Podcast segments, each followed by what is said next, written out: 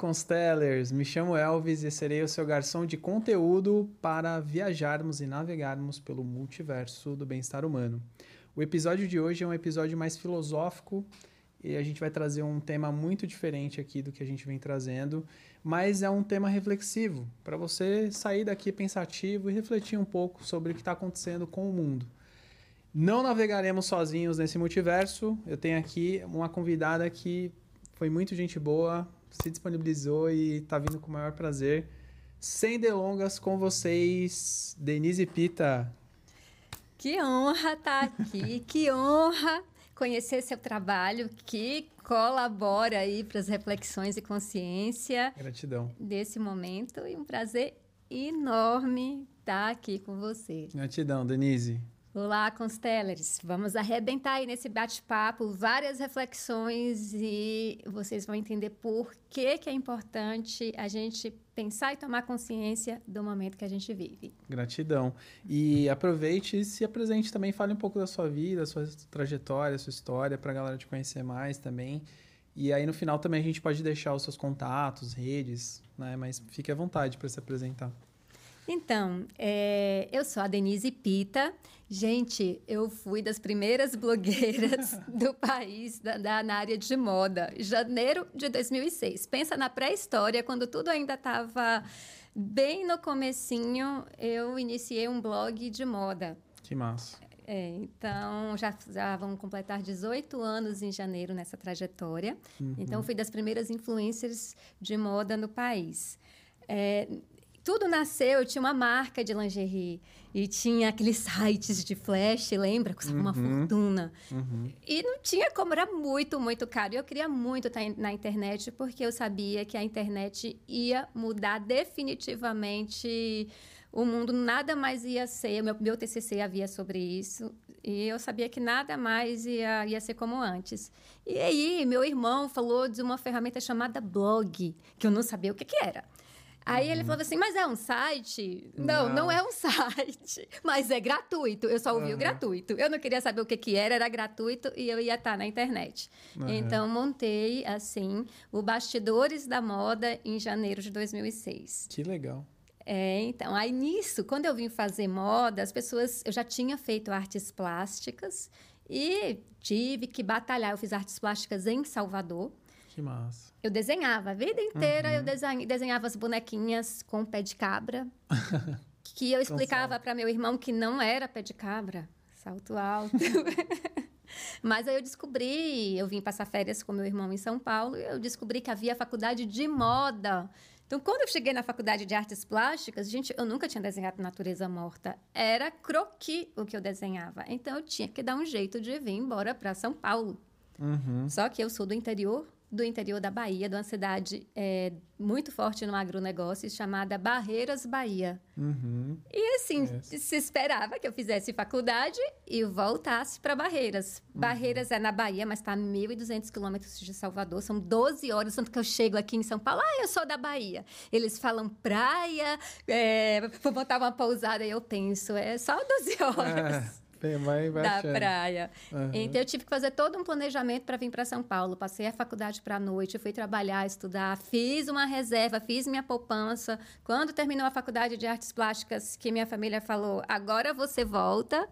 Eu falei: "Não, agora eu vou para São Paulo uhum. fazer moda". Que massa. E. Aqui é onde acontece, né? Exatamente. Coisas. Eu tinha uhum. minha reserva, porque minha, minha mãe perguntou com que dinheiro? Eu falei, com o meu. Eu tinha dinheiro aqui para viver os primeiros oito meses, se eu economizasse. E assim tudo começou. Só que, quando eu falei que ia fazer moda, fica aquela coisa no ar. Já fez uma faculdade de nada. É perdoável, mas duas faculdades de nada. Aí imagina o drama, tipo, essa daí não vai ser nada na vida mesmo. Então, mas eu acreditava, era, era aquilo me chamava, eu, eu, eu era fascinada. E quando cheguei na faculdade de moda, era aquilo mesmo, e eu descobri que moda não é roupa só. Primeiro, moda era a segunda indústria do país que mais gerava emprego. Moda, na verdade, é o modo de ser de um indivíduo de uma época. E que moda, como ficou conhecida na nossa época como status social, é só uma faceta da moda. Uhum. E aí eu descobri ainda que moda também estuda as manifestações do novo na cultura. Aí eu me apaixonei. O universo das tendências, o universo. Gente, quando você chega lá e você fala, é isso, é aqui mesmo, estava certa, você ganha uma força muito grande. Você. Quando você está em paz no, no seu caminho, tudo que eu tinha tido de rejeição ali na faculdade de artes plásticas, na moda, eu Você me se achei. encontrou. Eu me encontrei. Uhum. Aí é, era contestadora. Eu tive Uhum. que economizar para vir para cá. Então não tinha roupa, era descabelada. Então meus professores, nossa, mas será que é moda mesmo que você quer fazer? Julgamento Mal vestida, que era um horror.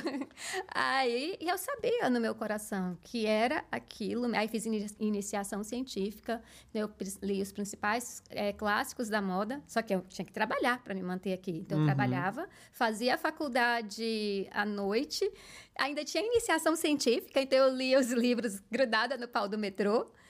E Uhum. só que aquilo me deu uma base. Então, a inici... ah, porque eu precisava da iniciação científica, porque eu ganhei uma bolsa, né, para manter a faculdade.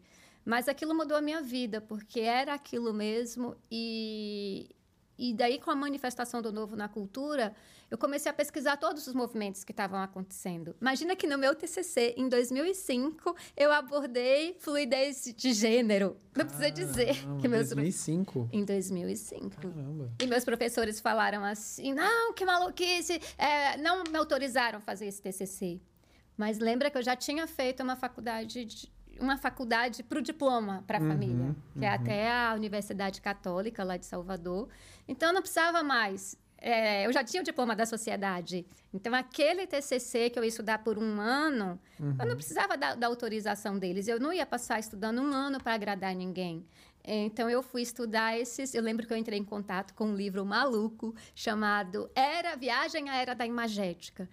E, na verdade, é Melinda Davis. Esse livro mudou minha vida, Caramba. porque ele, em 2005, 2000, e- é, 2005, ele foi lançado em 2004. Ele previu tudo o que está acontecendo nos próximos 20, 30 anos. Caramba. Tudo, inclusive fluidez de gênero. Ele dizia que a gente estava vivendo, a gente estava vivendo à beira da loucura, tudo ia mudar a partir disso, nada mais ia ser como antes e que o mundo que a gente ia entrar era muito próximo da loucura, porque a realidade interna ia ser mais importante do que a realidade externa e palpável. Uhum. E isso, gente, o que, que é você falar? Acredite no seu sonho. Acredite, porque se se você acredita no seu sonho e de repente você cria um sistema e você torna aquilo real, aquilo gira a sua vida e aquilo que vai passar não é mais o mundo externo. Não é mais. o-. É exatamente, só que ela botou o nome errado. Ela colocou Viagem à Era da Imagética. Não tinha esse virtual, universo online, estava tudo Uhum. começando. Tava no início. E aí meu TCC foi sobre viagem à era da imagética e meus professores naquele momento acharam que eu estava drogada, porque eu falava de loucura também. Porque o que que acontece? Por que da fluidez de gênero? Ela dizia que a gente ia passar no mundo da a viver no mundo da imaginação, não mais no mundo palpável, mas no mundo imagético que a gente cria. E que nesse mundo, e assim, ela deu exemplo na época, era começava a internet, mas ela deu exemplo na época, quando você assiste um filme, você não está nessa realidade, você entra naquele mundo de fantasia. Quando você lê um livro, você não está mais na- no seu universo. Você passa a vivenciar outro mundo. E ela dizia que isso ia se expandir imensamente. Ela estava certa. Vai expandir ainda mais. Hoje, quanto tempo a gente não passa nas redes sociais? Uhum. Viajando no mundo da imaginação. Uhum. Viajando numa segunda realidade virtual. Querendo ter uma vida que às vezes não tem, mas que você quer projetar para os outros, né? Que você tem. E aí, por que, que ela fala da fluidez de gênero daquele momento? Porque ela diz que a gente não vai mais escolher nossos parceiros por ser homem ou mulher, mas por sobrevivência psíquica nesse universo louco. A gente está à beira da loucura. O que, que é real? O que, que não é? Que valores a gente vai seguir? Tudo está se dissolvendo, gente. Tudo está líquido. Tudo está. E você não tem nada palpável. Então, você vai passar a buscar é, acolhimento emocional. Que de certa forma é o que você faz aqui no seu podcast. Uhum. Você vai buscar apoio e, inclusive, o parceiro vai passar a ser por sobrevivência psíquica, não mais com foco na procriação como a gente tinha antes. Até porque o mundo está com problema de gente demais, né? Tá. Então, isso tudo já estava pesquisando em 2005. Caramba, nossa, muito à frente do tempo. E eu tô lembrando aqui Primeiro eu quero falar duas coisas, né? Primeiro eu quero agradecer a sua presença aqui, porque você se dispôs a vir. Aconteceu várias coisas para você chegar, mas você conseguiu vir aqui. E eu quero agradecer a Camila Custódio, que já participou do nosso, do nosso podcast aqui com a Fernanda Galindo. A Camila que indicou você para a gente conversar. Uma querida. E ela estava para participar aqui conosco, mas aconteceu uma coisa, não tem problema, oportunidades virão. E enquanto você estava falando, eu lembrei de 1999, do Matrix, que é o filme que explodiu muitas cabeças aí. É um filme que é um dos meus favoritos até hoje. E aí eu lembro que a, na época eles eram irmãos Wachowski, né? Que eram os diretores, agora eles são as, as irmãs Wachowski, por, por assim, de, desejo de escolha. E eles colocaram uma personagem lá no, no, no filme chamada Switch, que é significa troca, né? Alguma coisa assim de, de interruptor, né? Mudar. E aí, na época, a ideia era colocar uma personagem dentro do mundo real ali, com, com a sua forma física real, e na Matrix trocar essa personagem com um avatar diferente. Naquela época eles tiveram essa ideia, elas tiveram essa ideia, e eles, elas não colocaram porque a galera não ia entender isso. Era em 1999 já tinha essa, esse viés dentro do filme do, do Matrix. Aí eu já vi várias teorias falando sobre essa questão, tal, que o filme também foi feito para simbolizar uma transição ali também. De... É, você tem muitas filosofias que pregam isso, inclusive Platão tem um, um pezinho nisso daí também. Mas uhum. desde então, e é exatamente isso. A gente tem, é, vai começar a ter camadas de realidade alternativa que o metaverso Tá aí para isso. Tá aí para isso. O metaverso nos espera, tá meio andando devagarinho, mas quando explodir, uhum. vai ser uma coisa de louco. A gente tem que estar tá preparado.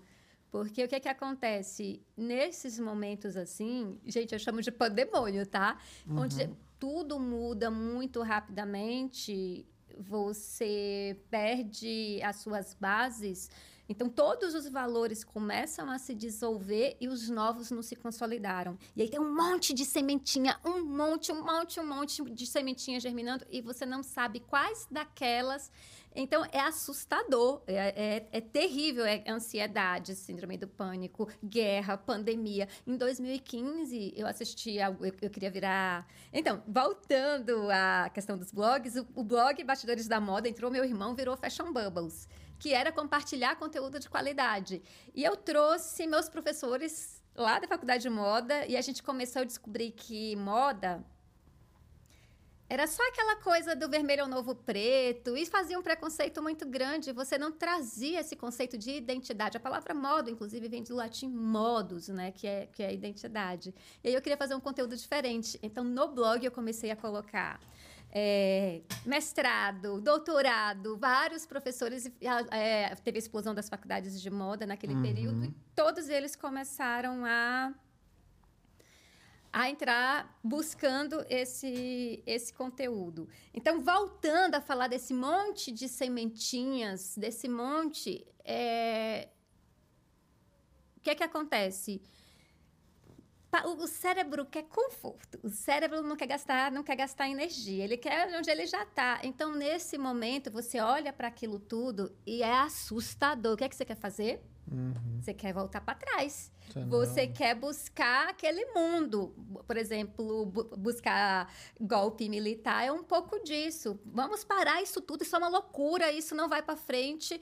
E porque isso é assustador, o cérebro não está acostumado com nada disso. Uhum. Então a gente começa movimentos de negação e movimentos de retorno ao passado. Sempre que acelera muito, isso acontece. O arcadismo é um movimento desses, de negação do, do futuro e retorno a um passado idealizado. Só que eu tenho um, um segredo, gente. Uhum. Olha, não dá para voltar para o passado. Quando a natureza ela faz uma, uma transição, é porque é uma atualização de sistema. Aquele outro sistema anterior, ele não está mais dando, ele entrou em colapso e o novo vem. Quer queira, quer, Quer não. não. Quer, aí você tem dois caminhos apenas, apenas dois. Ou você se conecta com as energias do passado, tentando se Achar uma- manter. uma essência. Só que a energia de morte, gente, tá tudo se dissolvendo. Ou você tem fé, segura na mão de Deus e vai. Uhum. Então é o que eu digo. Quando tá esse caos que você não sabe mais o que é certo, o que é errado, tá tudo um caos.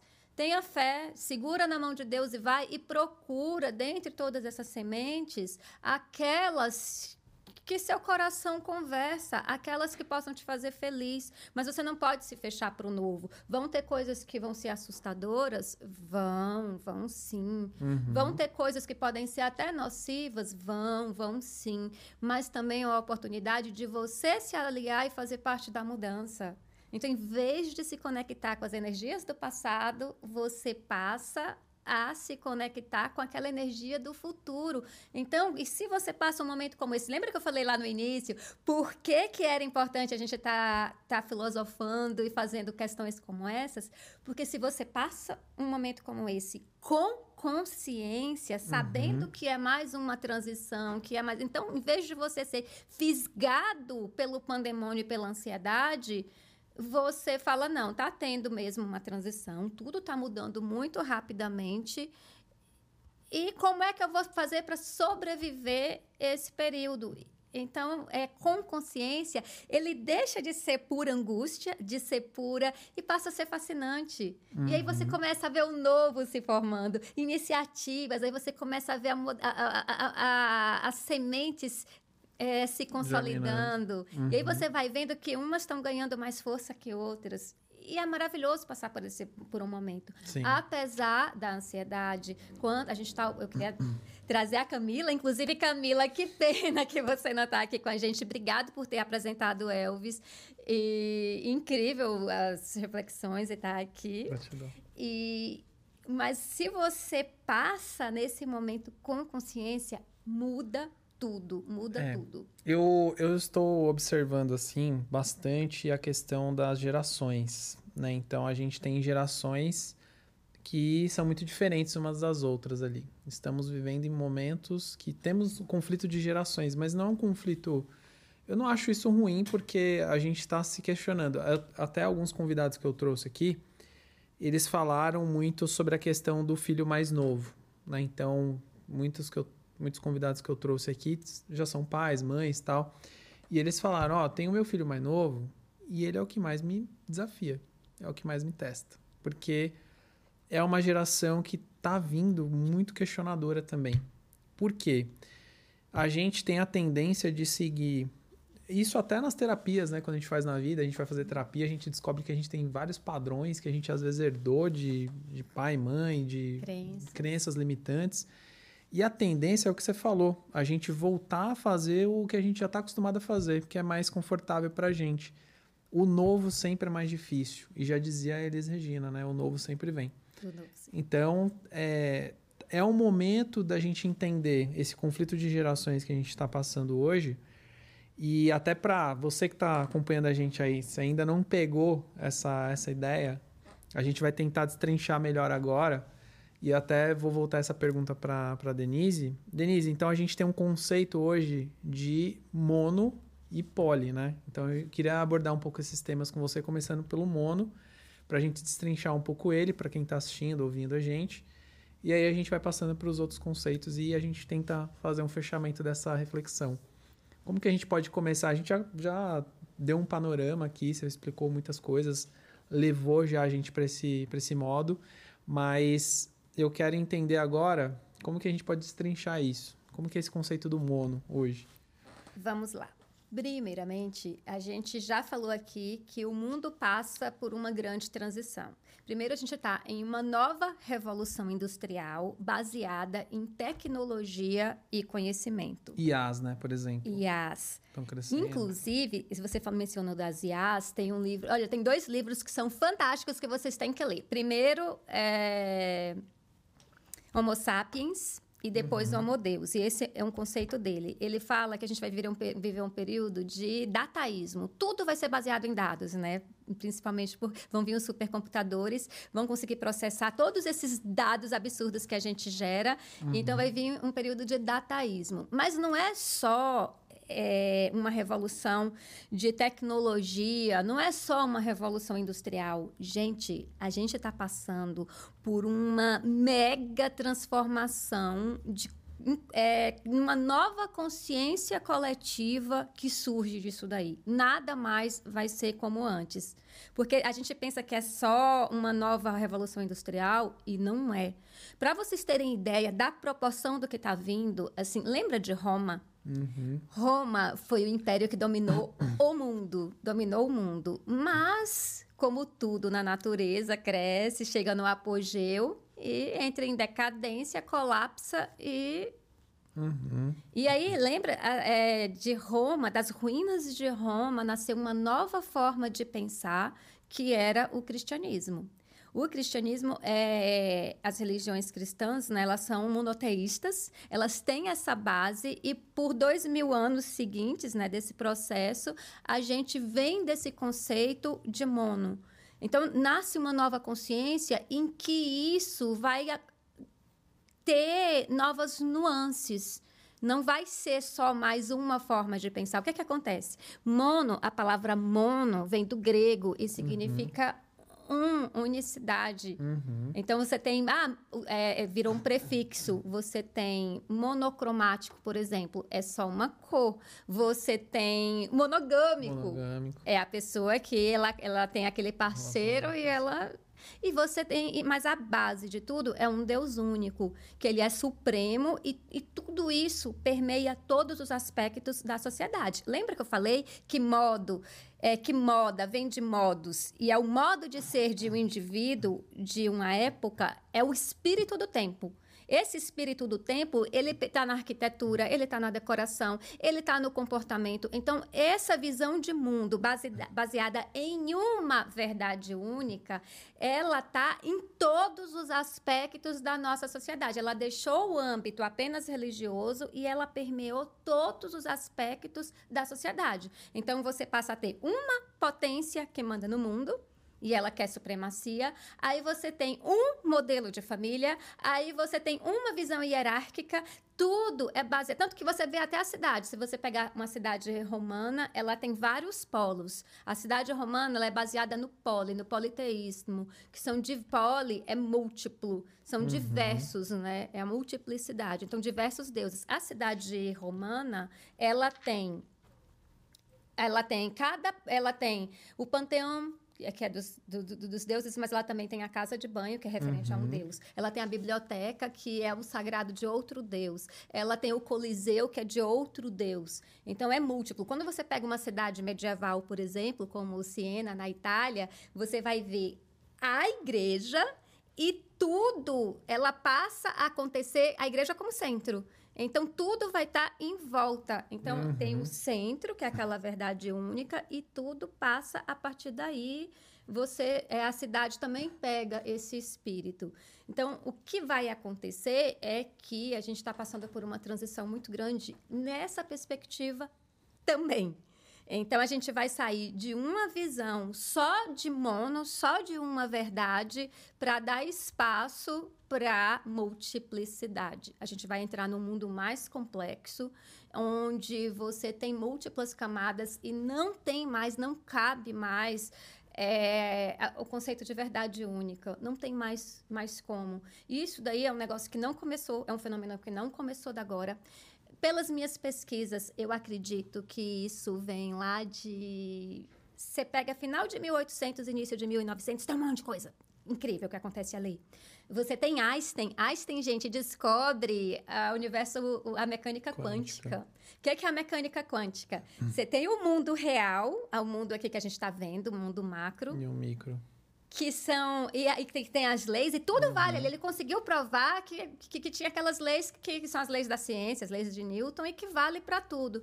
Mas ele conseguiu, ele descobriu ali o, o, o microverso. Ele uhum. descobriu ali o, o, que, que se eu pego ele ali e eu pego uma célula dele, eu vou boto um, um super microscópio e eu vou diminuindo, diminuindo, diminuindo, diminuindo, eu, até que eu vou chegar nos átomos, que é a menor parte dele, que é o microcosmo que Einstein descobriu. Aí tem uma, uma coisa maluca que aconteceu aí.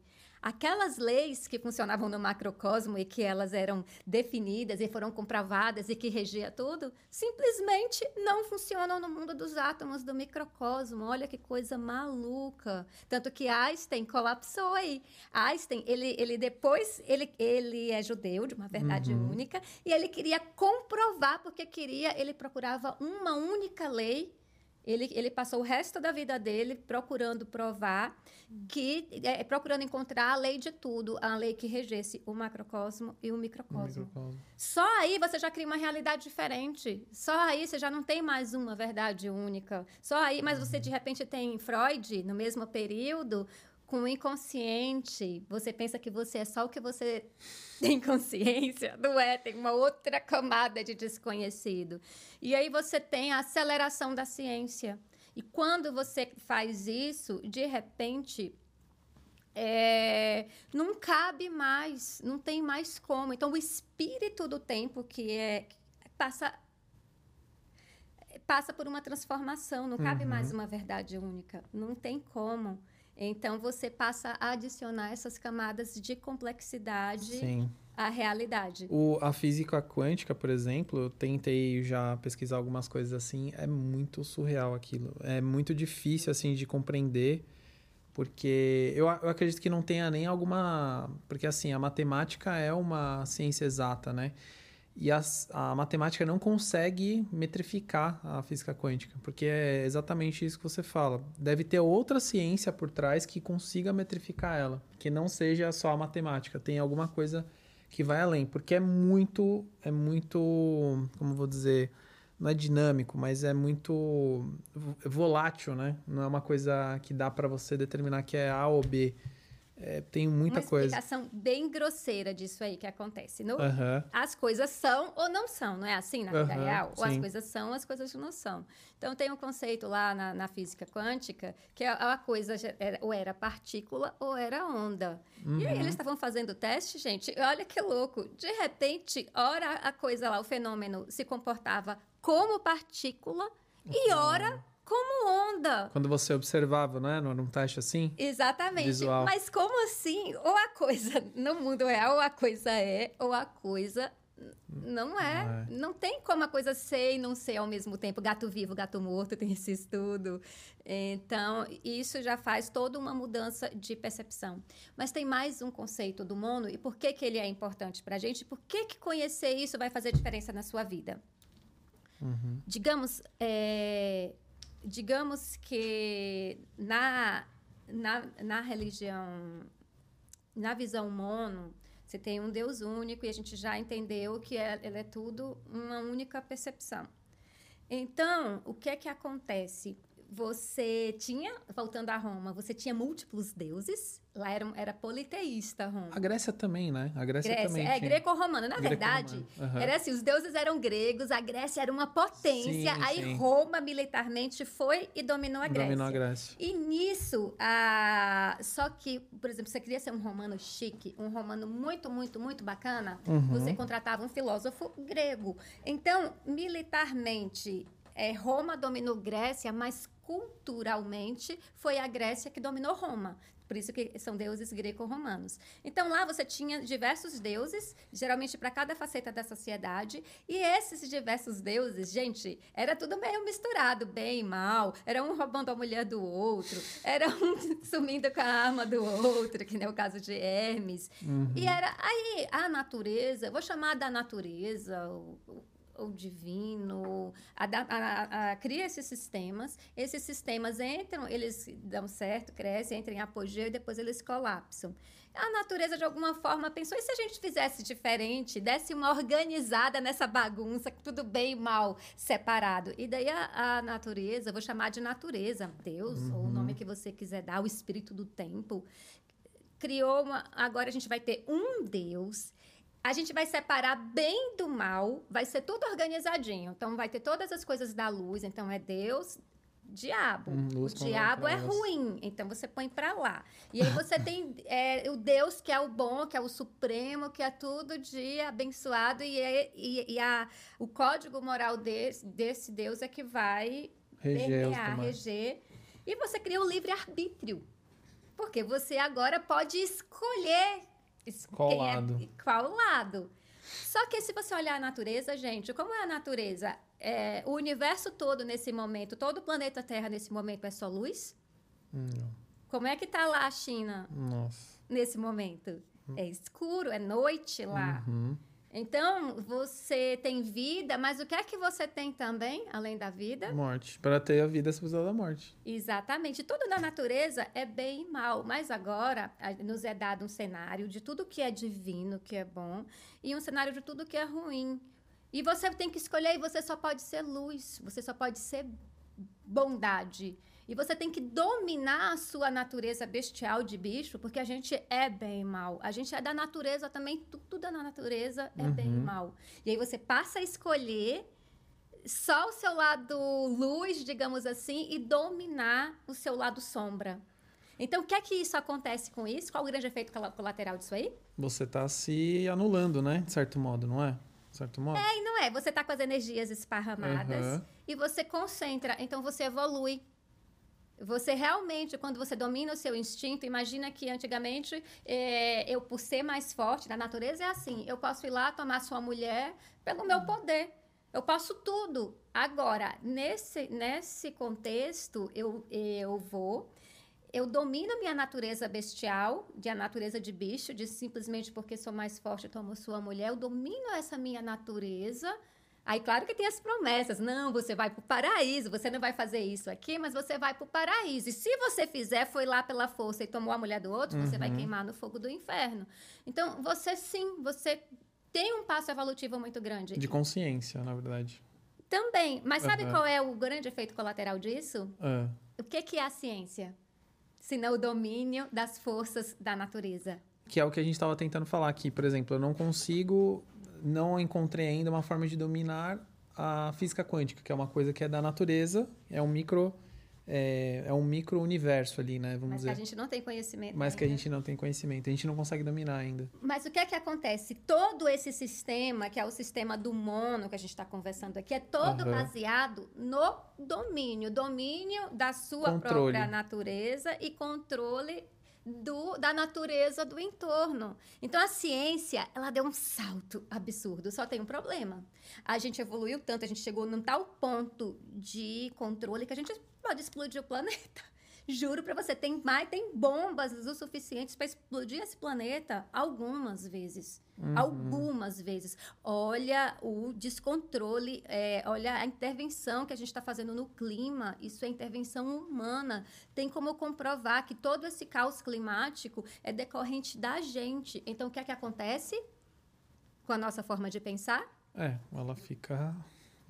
A gente, ela, ela chegou lá no Colapsou, apogeu, mas ela tem alguma coisa de errado Colapsou, com ela. Aí o que, aham. que a natureza faz? Nos Nossa, vocês são só mais um bicho aí, vocês são ou a natureza, o Deus, o inconsciente coletivo. E aí isso, essa forma de pensar, ela tem que pa- passar por uma atualização de sistema. Denise, então é assim, ó, só pra galera captar, ver se eu entendi também. Então, estamos passando por um momento de colapso de, do pensamento que foi estruturado lá atrás, né, de 1800 Não, tal. 1800 é quando esse movimento de exaustão a gente começou a tomar consciência dele. De 1800 pra frente a gente, A gente começou a questionar. É, entrar em colapso. Beleza. Mas esse movimento, eles já são das religiões, esse, esse pensamento do mono, eles já são das religiões, por exemplo, judaicas, Tá. é, mas ele ganhou força com Cristo lá no, no ano dois, no Sim. ano zero. Greco-romano ali e tal. É, ele ganhou força ali naquele processo. Tanto que Roma entrou em decadência, passou cerca de 300 anos até o declínio total de Roma e a consolidação dessa nova consciência. Uhum. Que essa, foram mais ou menos 300 anos que baseou tudo isso, que, é no- que ela é monoteísta, ela, ela é, é- é baseada em uma unicidade Uhum. e que é, permeou toda a nossa cultura nesses dois mil anos, inclusive todo esse desenvolvimento científico que a gente tem. O monoteísmo ele é baseado no domínio, perdão, no controle. E a não, gente não tava... monoteísmo. Essa visão de mundo criada lá é baseada nesse... Nesse controle, vamos dizer assim. Uhum. Perdão, tô, tô com um pigarro aqui. Mas aí, o que acontece? A gente vê que é, você ter o controle e domínio não é sobre isso, né? Você vê que, na verdade, é uma coisa mais coletiva, né? Porque a gente faz parte de um mundo que tem vários seres, nós somos seres intelectos superiores aos outros, mas a gente faz parte daquilo ali. A gente não é superior do que os outros seres, mas a gente tem capacidade de destruição de todos os outros seres. Mas a gente começa a se apequenar quando a gente descobre que a gente não é mais do que isso. A gente é, só faz parte de um, um ecossistema. Sim. E aí entra o poli, e você falou muito da questão do micro, né? Então a gente descobriu ali através de Einstein a questão do micro, do quântico, tal. E se você parar para olhar no prisma, a gente também faz parte de um micro, porque o, a gente está dentro de um planeta que é gigante, tem outros planetas, tem um sistema solar, tem vários universos, a gente está na Via Láctea, mas tem outras, Andrômeda, tem não sei o que, tem não sei o que lá, então tem várias, e a gente tem, também faz parte de um micro se a gente olhar de outro espectro, né? Exatamente. A gente precisa compreender que a gente é só mais uma criatura do planeta. Então, essa coisa de, de domínio da natureza, a gente pôs a natureza, o planeta em risco. Então, o que é que acontece aí? É, você tem toda uma desconstrução dessa forma de pensar. E lembra que eu falei que tinha um monte de sementinha germinando? Várias, várias sementes? Uhum. Uma das sementes que já está ganhando muita força para quem pesquisa tendência é que a gente vai sair, a gente vai fazer uma transição de domínio da da natureza, a gente vai sair desse, dessa percepção de domínio da sua própria natureza e domínio da natureza como um todo, que é o caso da visão científica, para uma coisa muito legal que é a gente a colaboração a gente um do, dos princípios assim que já está consolidando que está indo muito bem é essa transição de sair do, do, foco de domínio da natureza para colaboração da natureza. Então por exemplo o que vai acontecer com você no dia a dia? É, você não vai simplesmente mais dominar seus impulsos e tentar ser só bom porque você não é só bom. Você tem inveja você queria ter inveja não, mas pode acontecer. Você é dominado por aquele uhum. sentimento. Então, em vez de simplesmente dominar aquilo e jogar para o inconsciente, como Freud é, comprovou, percebeu, você vai lidar, entrar em colaboração com essa natureza. Então você vai adquirir consciência desse processo. Por que, que eu estou sentindo isso? Qual que é a chave? Como eu posso? Então você não vai mais dominar a sua natureza, mesmo porque se você domina e você tenta ser só luz, o que é que acontece? É. Você tem sombra, 50% de você é sombra. Uhum. Não, você faz, faz o que com a sombra? Ah, não tem como, né, apagar ela. Não tem como, ela vai para algum lugar. Sabe para onde ela vai? Para onde? Quando você começa assim, puta, viado, por que fulano fez isso? Uhum. Geralmente a gente espelha a nossa sombra no outro. Ah. Aí você fala assim, não, isso não é meu, isso não é... E você começa a julgar mas não é o outro que você está julgando. É toda aquela gama de sentimentos que, para ser do bem e paraíso, você suprimiu de você. Só que aí uma hora ela te domina. Você vê que tem o tempo inteiro, ah, foi dominado pelos demônios, não tem? Uhum. Não tem todo, todo, tudo isso, você tem essa, essa coisa da perseguição dos demônios. Uhum. É a sua própria sombra que está ali. Então, o que é que acontece? Quando você entra em colaboração, você não vai mais, por exemplo, é, eu sou de uma região que os rios estão secando. Você vai, por exemplo, explorar a natureza sem nenhuma consciência de água. Os Estados Unidos estão secando aquíferos inteiros. Os, os Estados Unidos já vão ter que reciclar água para beber. Quer dizer, você explorou a natureza, dominou a natureza até que ela não consiga mais, você até exaurir. Então, essa é a grande mudança. É colaboração. Primeiro a gente entende a nossa pequeneza, a gente é só mais uma criatura no planeta. E a gente tem consciência e a nossa responsabilidade cuidar desse equilíbrio. E a gente não tem o direito de colocar o planeta em risco. Então você falou do micro, da nossa pequeneza, sim, a gente passa a tomar consciência disso. Uhum. E aí quando você domina, é, sai dessa coisa da dominação e em vez do seu lado negativo, ele ser seu inimigo, você e você trabalha e traz aquilo para a consciência, você fica íntegro. Você não é mais, você passa a ser integral, que é um dos movimentos que vem. Então, por exemplo, a empresa. A empresa quer só seu lado bom, não quer seu lado sombra. Você deixa, você faz, você faz o que uhum. você quiser. Não, as novos, os novos tipos de gestões, entre ele, por exemplo, o TIO, ele procura trazer integralidade. Então, a gente passa a viver, vai passar a viver, a gente está nessa transição, em um sistema de colaboração e integralidade. Então, onde que o mono entra? Onde que o polo? A gente está saindo do, da, da, do mono, aquela visão baseada em um, para o poli, que é multiplicidade. Onde que o poli entra nisso? Lembra que antes você tinha uma verdade, um modelo de família, não era assim? Uhum. E se você fosse diferente é. do padrão? O que, é que acontecia com você? Julgado, né? Você era julgado, condenado e, e, e você era excluído você só tinha. Então, se você tinha um filho, se você tinha um filho que era fora do padrão, você tinha orgulho de dizer que expulsou ele de casa. Uhum. Você tinha. Então, mas isso é na visão mono. No mundo poli, você pode. Não é mais uma verdade. Não é mais. O mundo poli é multiplicidade, são diversas camadas com diversas leis. Como o mundo macro uhum, e, e, mundo, e, a mecânica quântica e o, o, mundo micro de Einstein. Então você uhum. passa a incorporar então termos como diversidade, inclusão. Você passa a aceitar maiores é, modelos que estão fora daquele padrão. Então o que é que acontece nesse momento? Aqueles padrões sólidos, aqueles padrões morais que você se agarrava, eles estão se dissolvendo, não tem mais. E aí, você vai fazer o quê? Imagina a angústia, a ansiedade, porque você não tem mais nada sólido. Mas, ao mesmo tempo, você vai poder, se você entender isso, você vai poder é pegar a sua sombra e ser mais íntegro. Esse trabalho que você faz aqui é isso. Você não estava feliz uhum. e você de repente falou assim: eu gostaria de fazer algo diferente. Que me completasse com propósito, né? Com propósito. Então, uhum. isso, é um, é, isso é do mundo multi. Você não segue. Imagina que no mundo, mon, no mundo mono, você tinha dois, dois caminhos. Uhum. Ou você seguia o padrão vigente, ou você era, ou você era ovelha negra. Você só Sim. tinha esses dois. Ou você era. E se você não tivesse a favor, você estava contra e você era excluído e você era perseguido e você era até morto. Agora, no mundo poli, ele é mais angustiante, ele tem mais escolhas, mas você poderá ser você. O que te faz feliz? Uhum. Quem é você? Qual é a sombra que você traz? E você vai poder criar novas realidades e novos códigos morais que te cabem. Uhum. E você passa a fazer parte dessa construção do novo, que é o que você está fazendo aqui. Você me trouxe para questionar aqui, uhum. discutir sobre isso e, e, falar desse momento. Olha, está acontecendo uma grande transição, pode ser ruim, mas também pode ser bom. Isso é, é, é construir o novo. É.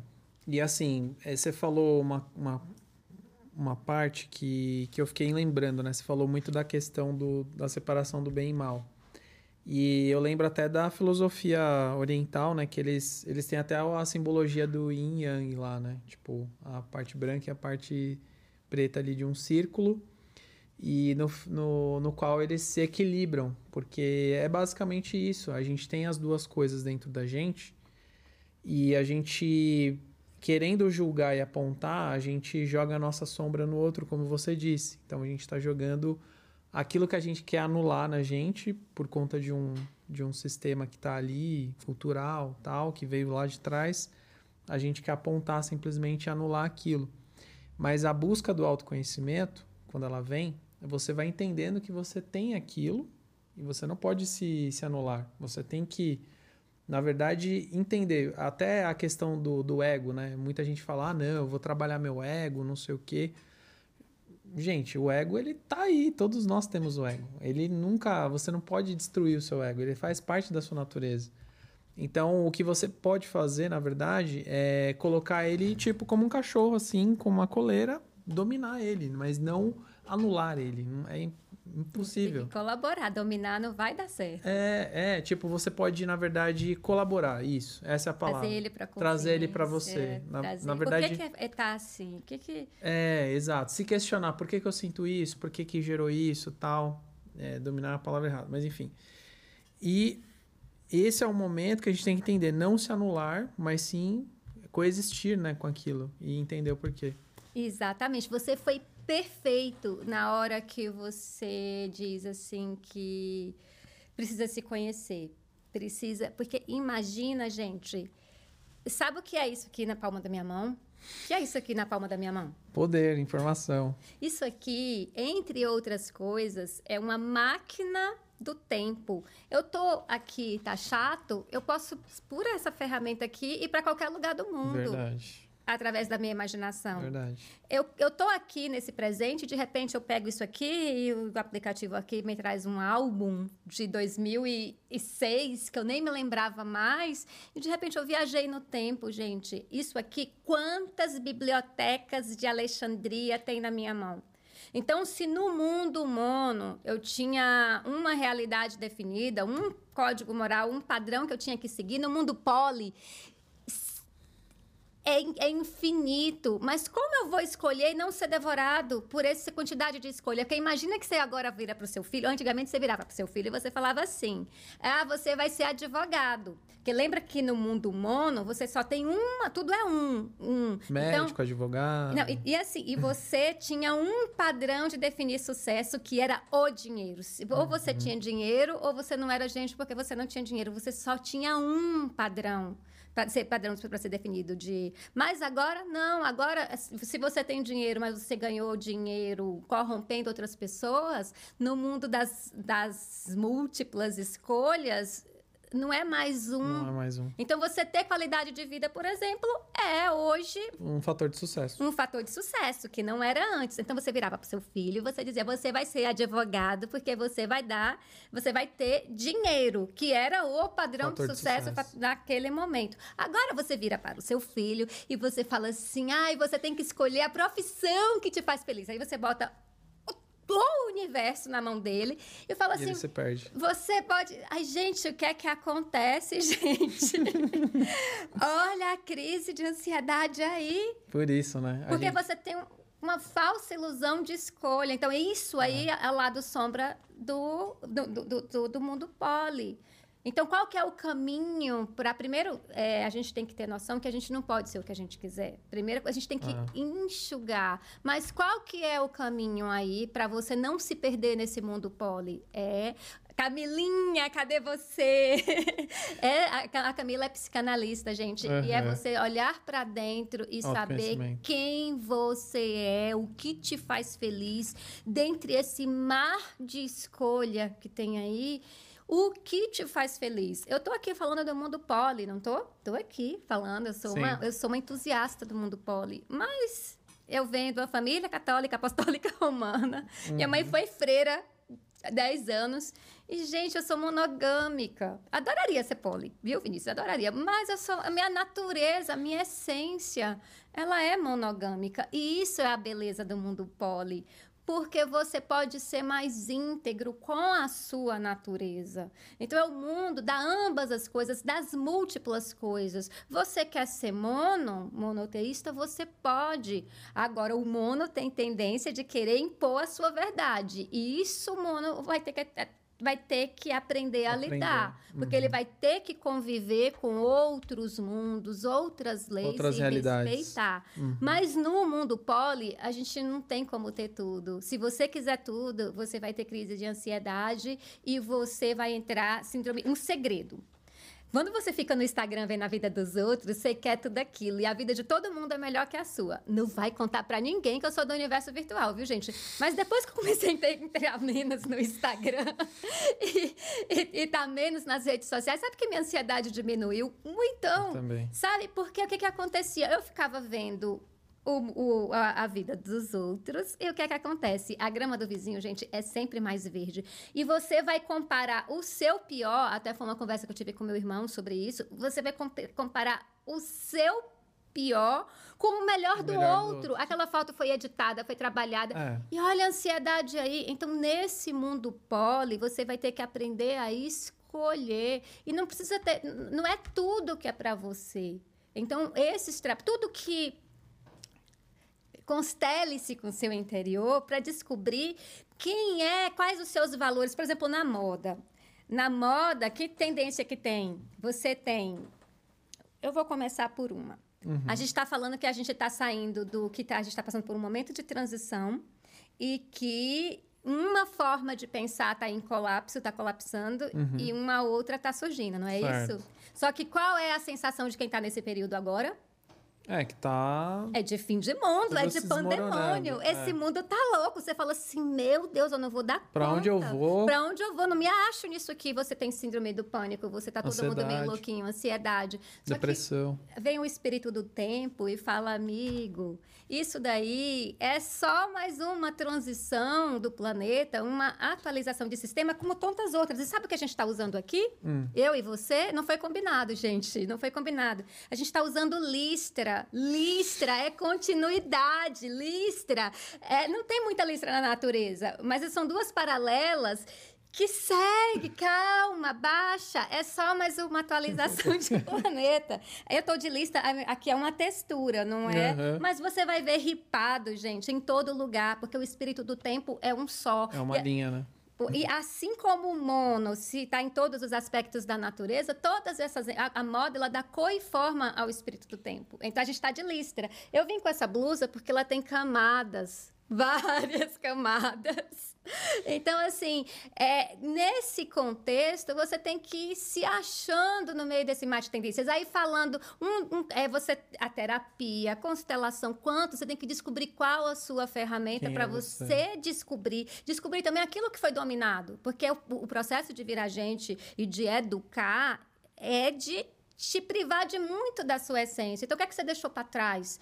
Então, é. quem é você? Gente, terapia, constelação, é, espiritualidade. Que você, espiritualidade, tudo que você puder, de, que, que traga ferramenta para se conhecer, vai te facilitar na escolha de uma vida mais feliz. E se você passa esse momento com consciência, e você fica tranquilo, que você vê todo mundo aí pole e não é a sua, você fala, não é para mim e tá tudo bem. Essa é a beleza do nosso momento. E se você consegue acalmar os temores do pandemônio, você vai ver que é um mundo que é muito interessante, que uhum. passar esse momento com consciência é o nascimento e a consolidação de uma nova forma de pensar. É lindo é isso. É lindo. E você passa a unir forças com quem está ajudando a consolidar essas novas formas. É, e assim, você falando tudo isso, assim, eu fiquei olhando assim, é, a gente acha que a gente sabe das coisas, a gente não sabe de nada. E assim, quando a gente começa a buscar autoconhecimento,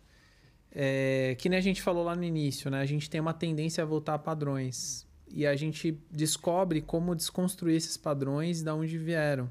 Qual a origem desses padrões que a gente seguia. Como pensamento, atitude, enfim, é, julgamento tal. Quando você começa a se autoconhecer, exatamente o que você falou. A gente está navegando ali no Netflix ou um streaming qualquer, HBO, tal, não sei o que. Você não sabe o que você quer ver, porque tem muita, muita opção. O que, que eu vou ver? Eu não sei. A gente está vivendo isso, esse momento, né? De, navegar o streaming e não saber o que, que a gente quer ver. Mas a gente quer ver alguma coisa. Só que a gente não sabe o que, que é, porque tem muita opção. O autoconhecimento, ele vai te direcionar para onde você tem que focar. É aqui, ó. Ele vai dar uma. É o macro e o micro, né? Ele vai dar uma lupa ali para você, ó. É aqui que você tem que buscar. Onde você tem o, o desenvolvimento. Falando. E, e só para complementar, uhum. eu quero perguntar também para você quem são as personalidades hoje que você acredita que são é, símbolos ou que são pre precursores desse momento de transição assim no mundo, tal. Personalidades diversas assim que estão puxando bastante isso. É, só é, voltando um pouco, né, de, de olhar para si e saber quem você é. Por exemplo, uma tendência da moda que está muito em voga agora é o uhum. artesanal, é o bordado da avó, é o bordado, é você olhar para sua história uhum. com esse olhar, ver que crenças você tem a partir dessa história e saber o que você quer ou não. Mas falando de, de personalidades, assim, tem vários filósofos que eu, que eu lia, que eu, que eu venho lendo. É, o Harari é incrível, gente. O Homo Deus e o Homo Sapiens primeiro, que é uma breve história do passado, uma breve história do passado, e depois o Homo Deus, que é uma breve história. O Homo Deus é até um pouco chocante em alguns momentos, uhum. mas é, é um filósofo que eu não sou presa, porque o que, que acontece? A gente está num momento de transição, né? Então, muitos aspectos de você já tá lá na frente, mas você tem resquícios de, de formas de pensar do passado. Então, eu não sigo exatamente pessoas. Eu tá. sigo, é, por exemplo, é, esses dois livros, uma Fesolia, outro filósofo que eu gosto muito. Mas eu descobri que não é uma mudança da agora, que nem eh, eu li um livro chamado Transparência do Mal, acho que é Baudrillard, Baudrillard acho que é uhum. Baudrillard. Ele captou um pouco desse caos. E ele ficou tão apavorado que ele falou assim: esse mundo vai acabar, gente, esse mundo. E ele colocou o livro de Transparência do Mal. Ele ficou apavorado, o próprio Bauman, com o conceito de líquido. líquido, né? É, mundo líquido. Uhum. Mas é porque eles captaram só o final do mundo, só aquele colapso de valores. Mas é porque ele está se, se reerguendo ele... ao mesmo tempo. Não, é que ele viu aquilo nos anos 80. Esse livro, Transparência uhum. do Mal, foi escrito nos anos 80. Esse livro, do, do, Transparência do Mal, me inspirou a fazer um artigo que foi publicado em 2015 sobre cultura trans. Uhum. Sobre cultura trans. É, e, e, assim, ele viu aquilo e você lê o livro, é super pessimista. Então, mas mudou a minha visão. Eu passei a, ver esse movimento de forma muito mais completa, mas ele viu como negativo, ele viu como. Então, eu não sigo pessoas exatamente, porque às vezes a pessoa acessa um conhecimento. E mas ela, ela não. Que nem o próprio Einstein. Einstein tem um filme, como é o nome do filme? Oppenheimer. O Oppenheimer, né? Ele ah. mostra bem isso. Ele descobre a mecânica quântica e ele fala: isso é o fim do mundo. Ele, ele não continuou com aquilo. Ele foi buscar a lei de tudo. Ali ele já está numa fase de. Então, eu não sigo, eu procuro seguir aspectos e conceitos positivos da onde aquele, aquele pensamento vai nos levar. Tem um prisma, né, da visão. Exatamente. Eu estava lendo lá, o Homo Sapiens, né? Aí falei, nossa, que livro maravilhoso. Aí tô lendo o livro, de repente ele fala assim: ah, porque as pessoas. Era muito melhor antigamente que as pessoas saíam para caçar nove horas da manhã. Eu falo. ele não sabe do que ele está falando. Hum. Porque e aí ele falando que a agricultura tem uma qualidade de vida muito pior, que quando você vivia da caça e pesca era uma vida muito melhor. Eu pensando, amigo, você nunca foi lá no mato, você não sabe do que você está falando. As pessoas, para caçar, elas acordam com o nascer do sol. Então, ah. não, não é mais uma visão integral de pessoas, mas a gente que está construindo o um novo. E aí você vai ter o lado negativo, é luz e sombra, entendeu? É por isso que tem o cancelamento e descancelamento, porque aquele comportamento você julga e você diz eu não quero mais, mas o outro lado, isso é integralidade. Mas, mas ô Denise, só para é, pegar esse gancho aí. O cancelamento também é uma forma de dizer também que, tipo, não aceitamos mais o, o monoteísmo ali. Tipo... Não é só do monoteísmo que a gente está falando, é o padrão moral vigente. Esse aspecto desse padrão moral vigente a gente não aceita tá. mais. E aquela pessoa, ela é sacrificada, ela é julgada e condenada ali. Mas isso é uma coisa, tipo assim, é a forma de resolver isso, na visão a... poli a gente está num momento em que todos os valores estão sendo questionados. Tá. Todos os valores estão sendo questionados. Está tudo líquido. Uhum. E aí a sociedade tá. O que é que vai, a gente vai levar para esse novo? Inconscientemente, a sociedade. O que é que é o reality? Eu tenho um site reality que show. Fashion uhum. Bubbles que a gente é forte em reality. Gente, olha, eu tinha preconceito com reality, viu? Eu fui fazer reality por causa da pandemia. eu precisava viver. Eu saí de 1 milhão, 2 milhões de visitas para 20 milhões. 37 milhões no Big Brother do Por que ano que a galera passado. procura tanto? Então, aí eu lá vai eu, cheia de preconceito, eu falei tanto filósofo, tanto, e onde eu fui terminar? Aí eu cheguei à conclusão que foi maluco, que aquilo ali é uma amostragem e o Real. reality não acontece lá na Globo, não acontece, ele acontece nas redes sociais. Você pega uma amostragem da população, prende ali e eles vão viver a vida ali. Claro que um tem laboratório. muita pressão, é um laboratório. E quem está aqui assistindo meio que faz um papel de Deus e vai julgar. Isso é legal. Não, o fulano é bandido, isso não é bom. E aí você julga e condena aquele participante, excluindo ele de permanecer no jogo. Mas aí que tá. O julgamento e o domínio não é uma coisa monoteísta também? Aí, por isso que eu tô não, não tem, o, o, o, não, o monoteísmo, é. ele é baseado numa lei única, numa... Ele Sim. tem mais aquele padrão, aquele... Você tem um código moral que você tem que seguir. Uhum. No, no politeísmo você é múltiplo, mas de fato ele você tem um padrão só que você tem que seguir. Então, quando você põe num reality, por exemplo, o homem branco, a gente vive num patriarcado, uhum. ele tinha direito de humilhar e brincar com todos. Então, como o homem branco nesse momento em que o patriarcado é legal, a gente está questionando, a gente quer isso para a nova era e ele faz uma brincadeira, Aí, daqui a pouco, ele repete essa brincadeira com outro participante e você olha para aquilo. É só uma brincadeira mesmo? Ou ele tá falando. Ou tem mais. Ah, então, assim, ele tinha feito uma brincadeira machista, ele já tinha feito esse personagem. Personagem não, esse participante. Participante. Ele já tinha feito uma brincadeira homofóbica e ele fez uma brincadeira, outra brincadeira racista com o cabelo de um. E ele falava, mas, gente, é só uma brincadeira. Aí o pessoal do politicamente correto, que é contra o politicamente correto, mas era só era só mesmo uma brincadeira ou ele está é, hierarquicamente colocando eu, eu mando, eu sou melhor, o meu padrão é melhor e o seu não vale. Eu tenho mais, mais Deus que você e você tem que se submeter a mim. É isso que o reality faz e o reality acontece nas redes sociais. Porque daí você começa. Isso é machismo? Isso é um relacionamento tóxico? Uhum. Isso é um relacionamento? Isso é saudável? É uhum. É isso que a gente quer para o futuro? Inconscientemente você e você começa a julgar e condenar. Só que aí é uma coisa que é resquício, esse condenamento. Porque a gente lembra que a gente falou em integralidade? Lembra que a gente falou em incorporação da sombra com mais consciência? Então, mas a gente ainda está raivoso. A gente está condenando um, um lado, condenando condenando o outro. Porque né? a gente está é raivoso é ainda. E a gente está nesse momento de angústia, cheio de que a gente não sabe o que, que é, o que está acontecendo. A gente está com raiva, tudo está se dissolvendo, você não sabe mais o que é certo, o que é errado. Aí você olha aqui, todo mundo está melhor que você. É segredo, viu, gente? Eu fico o tempo inteiro lá no Instagram. Mentira. Depois que eu diminuí minha vida. Então, é você, porque você fica olhando aqui, todo mundo tá melhor que você. E aí você tá com raiva e você vai lá nas redes, o que é que você faz? Você até pega uma causa boa, mas você destila todo o seu ódio, você vai condenar. Então, mas o que você está dizendo é que a gente não quer mais esse padrão de sociedade. A gente quer igualdade, por exemplo, igualdade de gêneros. E aí você cancela o cara que foi machista. Uhum. Só que numa sociedade mais evoluída, você cancela aquele aspecto dele.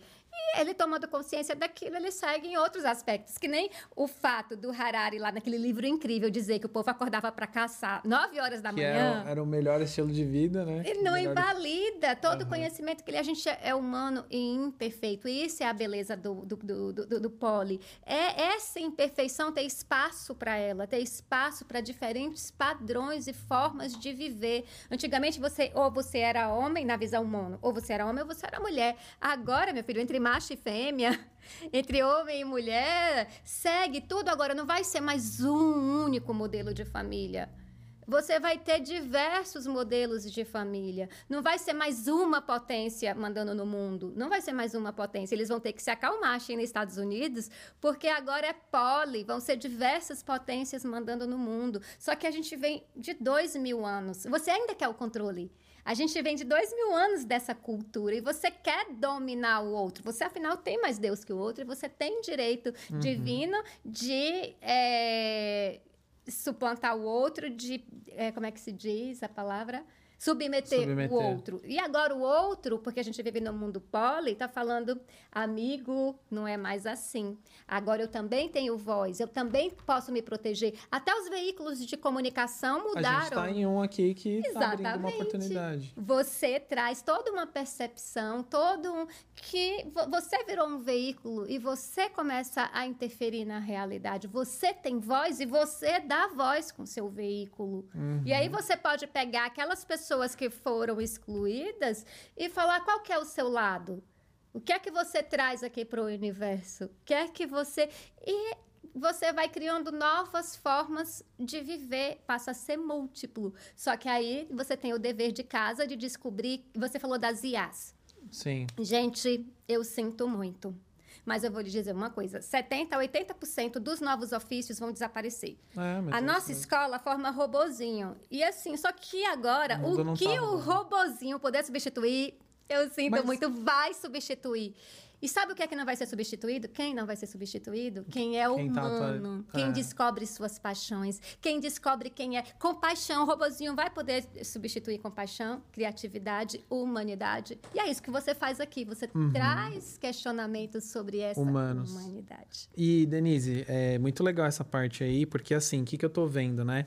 Eu tô vendo uma tendência, por exemplo, a gente tá falando das IAs, que elas vão dominar 70%, 80% de, de vários ofícios. ofícios, mas, ao mesmo tempo, ofícios que são muito mais presenciais, braçais, que demandam de uma demanda o robô, humana. que demandava do humano isso. ser robô. O que vai demandar trabalho humano, ele vai ter uma valorização também financeira, ou seja, as pessoas que fazem trabalhos que ninguém quer fazer, em tese, vai ter muito mais recompensa, porque a demanda na verdade, você vai ter poucas pessoas que vão fazer aquilo também. Então, algumas áreas, né? Eu estava vendo isso com até alguns, algumas tendências, assim, falando com outros empreendedores e tal. E a tendência é essa.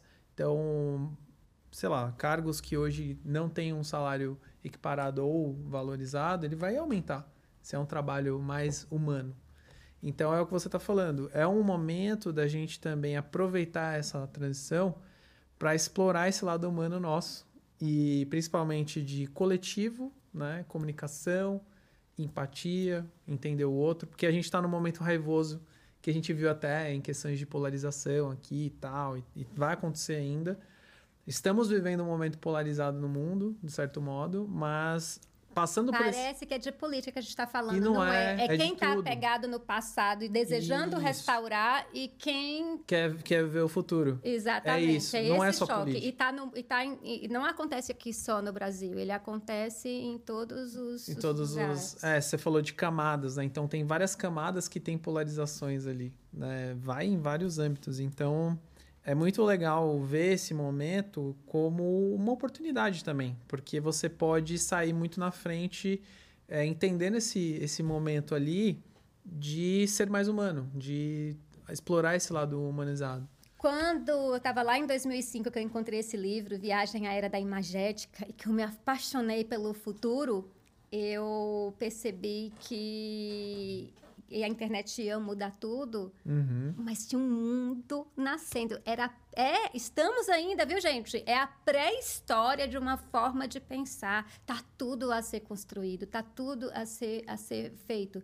E aí, por exemplo, eu tinha também um pouco de preconceito com, com moda, porque eu pensava que era roupa. E assim, minha família católica apostólica romana, com mãe, minha mãe foi freira numa ordem chamada Escravas do Coração de Jesus. Você queria ofender alguém a dizer assim Fulano só pensa em roupa. Isso era. Então, quando eu cheguei lá na moda e eu vi que todo mundo pensava que moda era só aquilo, e eu descobri que não era, botei a boca no mundo. Gente, eu criei um veículo, um blog, é, Bastidores da Moda, que depois meu irmão entrou de sócio e mudou para Fashion Bubbles, que ele dizia que Bastidores da Moda era de operário padrão. E ele não ia trabalhar no negócio de operário padrão, ele queria trabalhar numa coisa glamurosa. Então virou Fashion Bubbles, bolhas da moda. E aí a gente passou a publicar através da internet aquilo que a gente queria. E aquilo começou a. Aí a gente chamou outras pessoas para fazerem parte. A gente tem a professora Keila, que doou mestrado de tribos urbanas para gente. A gente e aquilo virou uma potência que vocês não fazem ideia. Tipo, de repente eu estava nas melhores festas, festas Familu lá, herdeira do Itaú, estava indo para Itália, tipo em viagem que a convite do governo italiano. Nem se eu tivesse dinheiro eu teria acesso a uma viagem daquela. E eu tinha vindo lá do interior, dos interior lá da Bahia e de repente simplesmente porque eu acreditei na minha realidade interna, no sonho que eu tinha, na visão de e fui para cima com a ferramenta que tinha, a gente é, virou. Aí, claro que a gente fez essa revolução, né? Isso foi de 2006 a 2000 ali. É, 12 e tal, aí começaram uhum. a fortalecer as redes sociais. Ajudou. Aí, não. Não? Aí, Instagram, porque tinha tido o Orkut, a gente, a gente usou, conseguiu usar o Orkut como ferramenta de disseminação do Sim. nosso conteúdo, mas quando veio o Instagram, eu, cheia de preconceito, fiz tinha lido um monte de filósofo. Eu falei, eu não vou ficar dando biquinho vou ficar dando biquinho. Eu achava aquilo ridículo. Eu não entendi a grandiosidade que podia ser aquilo. É uma que ferramenta. Aqui, aí que é que eu falei, é só uma ferramenta. Como uhum. isso aqui? Isso aqui é só uma ferramenta. E, e, é você que, que faz o gerenciamento dela. Quer que eu falei? Eu não vou para isso. E continuei fazendo meu trabalhinho. Sabe o que aconteceu comigo? Você me conhece? Você me conhecia antes não. da Camila? Não alguém aqui, a maioria não vai me conhecer. Eu fui precursora, eu fui das primeiras influencers do país. Mas aí, depois, eu descobri que não foi só arrogância.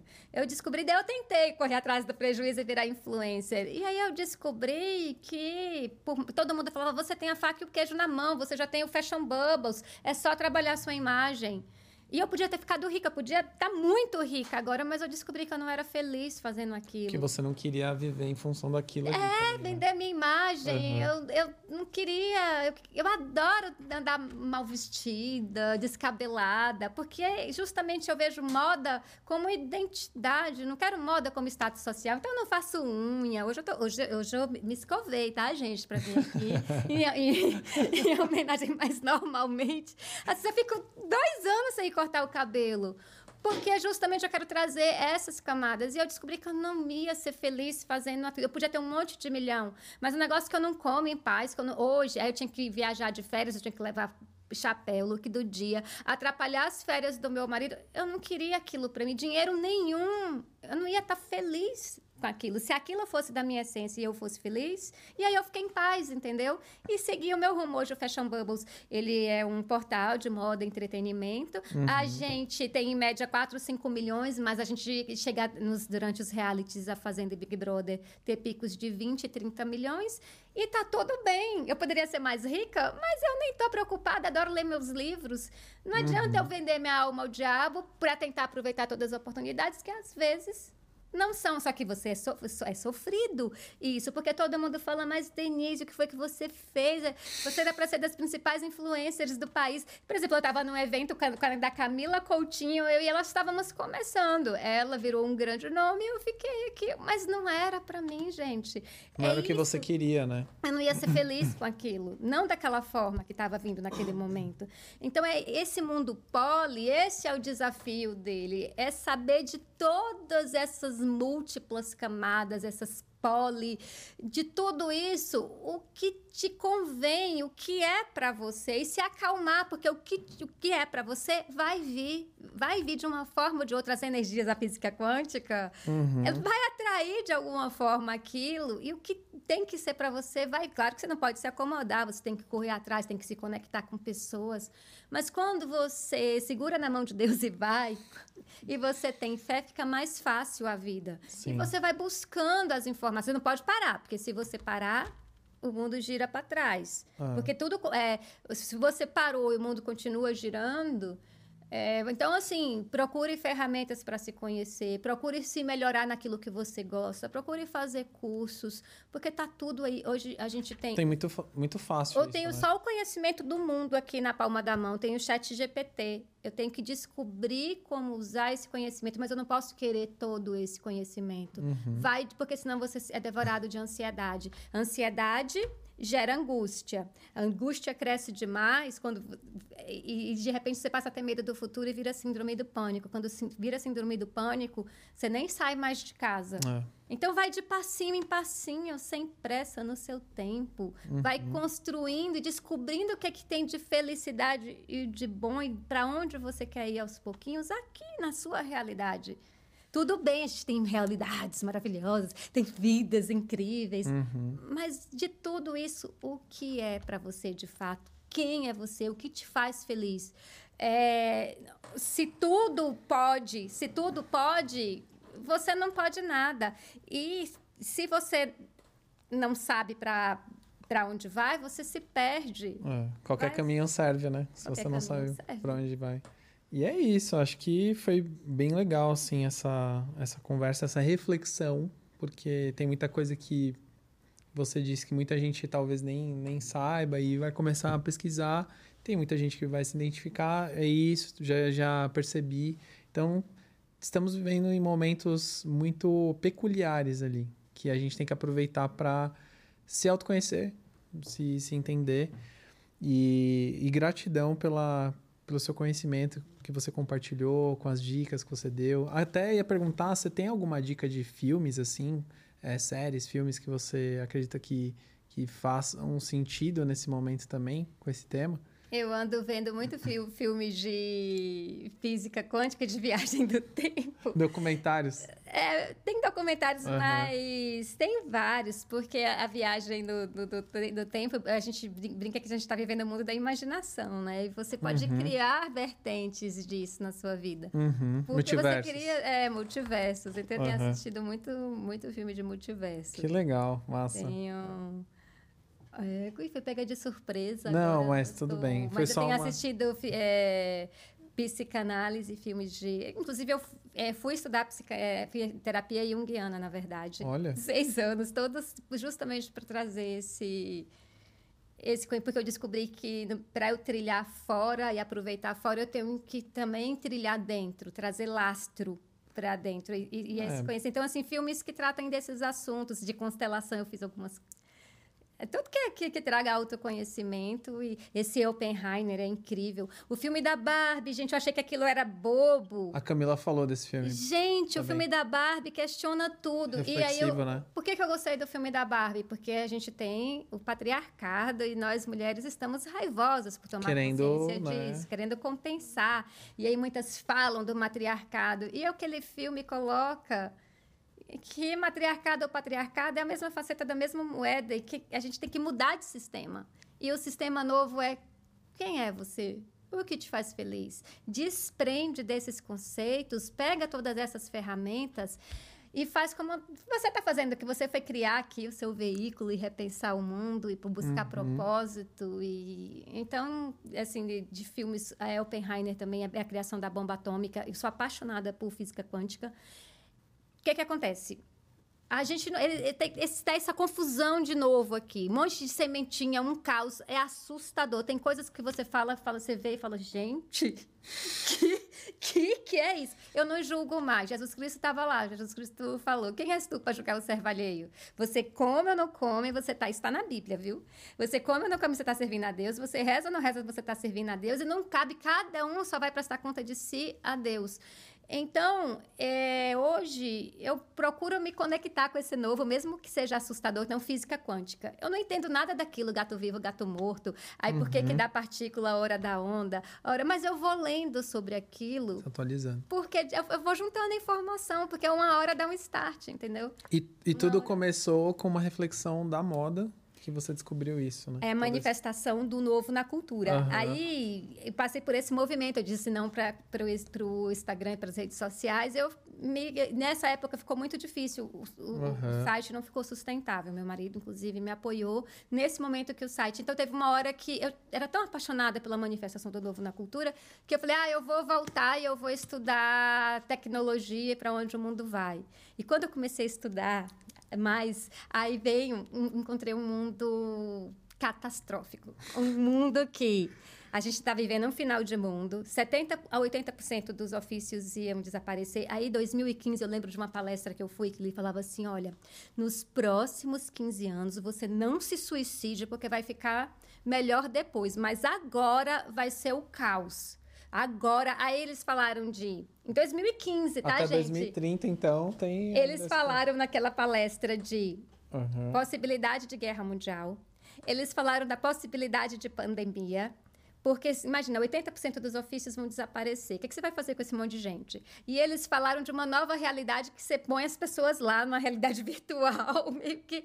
Olha gente, só chegou 2020 e aquilo parecia tão louco, aquilo parecia. Aí eu comecei a estudar aquilo, as pessoas pensavam que eu era louquinha. Lá, lá vem Denise com essas conversas de gente. A menina estava fazendo é, advocacia, eu falei: olha, a maior parte dele vai desaparecer. Aí minha sobrinha, você tá ficando louca? Como é que você vai dizer para minha amiga que a profissão que ela. E aí eu fiquei louquinha, né? Todo mundo dizia que eu estava louquinha. Chegou 2020, olha aí, pandemia. Uhum. Nesse momento do mundo tem mais de 10 grandes conflitos conflitos. E por possibilidade de guerra mundial. De guerra mundial. Uhum. E aí eu vi, por isso que eu falei, é muito importante você tomar consciência disso. Porque se você toma consciência disso, você não é engolido pelo pandemônio. Você não vai fazer movimentos que estão olhando para o passado. Você tem uma chance de ir para o futuro junto, entendeu? E, e ter o senso crítico, né? É, aí e daí eu com isso consegui me re, re, reinventar e Aí tive, tive que ter um gole de, de humildade, fui fazer reality, mas eu descobri que reality é só mais uma faceta da sociedade, sociedade pesquisando o que é o novo na cultura. E que não é o fim do mundo. A morte é a força. Ó, gente, a morte é a força motriz da vida. Você precisou morrer enquanto criança para nascer enquanto adolescente, precisou morrer enquanto adolescente para renascer. Essa mesa aqui foi uma árvore é, e ela precisou morrer como árvore para estar tá aqui. Então, o fim do mundo, o fim, a morte é a força motriz da vida. Você renasce. E aí eu descobri uma palavra melhor, que era só uma atualização de sistema. E aí tudo fica mais fácil. Muito Por isso legal. que é importante tudo. Porque quando você vê o pega para capar o pandemônio, aí você fala, daqui a pouco as coisas começam a se consolidar. Uhum. Então, não vou me deixar. Por mais que você. Só que às vezes você é, você tem crise de pânico. Mas você olha, se acalma e fala: não, vai passar. E como é que eu posso fazer diferente? E você começa a se agrupar com pessoas que estão pensando. A Camila. A Camila escreve Energias lá. Energias vão se conectando, né? Exatamente. Tanto que corrente ficou uhum. muito forte. Não, não, tem, você não tem visto muita corrente, acessório de corrente? Sim. Corrente é de correr, que é de correr Carruagem, por exemplo, vem de correr. E, uhum. e, ali tem elos. Quando você se une em corrente, é correr, é seguir a correnteza, correr. E tanto que a, a, carruagem foi uma grande evolução. Então, ela carruagem porque vem de correr. Então, se você se une Fluidez, com né? energia, exatamente, com energias iguais, é mais fácil de você passar por esse tumulto todo, mais fácil de você passar por, por pandemônio. Uhum, por e isso. Você... Tudo faz sentido agora, né? Uhum. Vai se, se conectando. Se, é como os átomos, né? Eles vão se conectando com a mesma, mesma vibração ali. Muito legal, Denise, de verdade. Estou bem feliz de você conseguir proporcionar esse momento. E, Constellers, estamos chegando aqui no final do episódio. Espero que vocês tenham gostado. E deixa aí um like, um comentário no Instagram, ajuda a gente aí. Também deixamos aí um link na descrição do nosso Apoia-se. Vocês podem contribuir com 5, 15 ou 25 reais para ajudar o nosso projeto autoral e também ajudar causas sociais.